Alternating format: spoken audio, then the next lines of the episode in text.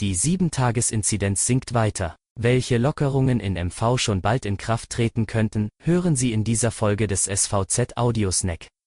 Es ist Donnerstag um 5 Uhr. Guten Morgen. Was sonst noch wichtig ist. Endlich wieder Shopping. Der Schweriner Einzelhandel startet heute wieder. In den kommenden Tagen wird mit der Öffnung der Gastronomie ein weiterer großer Schritt in Richtung Alltag gemacht. Dabei dürfte die Vorfreude der Wirte noch größer sein als bei den Einzelhändlern. Mussten sie doch schon im November ihre Tische und Stühle einlagern.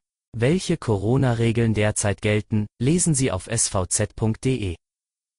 Der wegen umstrittener Äußerungen in die Kritik geratene Mannheimer Sänger Xavier Naidu darf nicht in der Rostocker Stadthalle auftreten.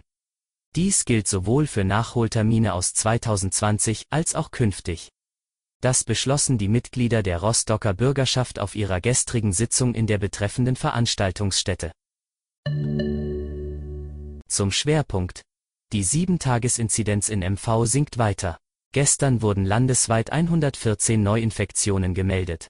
Die Inzidenz liegt derzeit bei 47,1. Vor diesem Hintergrund kündigt Ministerpräsidentin Manuela Schwesig bereits weitere Lockerungen der Maßnahmen an. Sie habe das Kabinett deshalb gebeten, am heutigen Donnerstag zu einer Sondersitzung zusammenzukommen, teilte Schwesig gestern Abend mit. Nach den Pfingstferien sollten in Regionen mit einer 7-Tage-Inzidenz von unter 50 auch die oberen Jahrgänge in die Schule zurückkehren, so die Ministerpräsidentin. Weitere Entscheidungen über Öffnungsschritte sind Schwesig zufolge am Wochenende geplant. Dann steht der Sport im Vordergrund, in der kommenden Woche dann die Kultur und der Tourismus.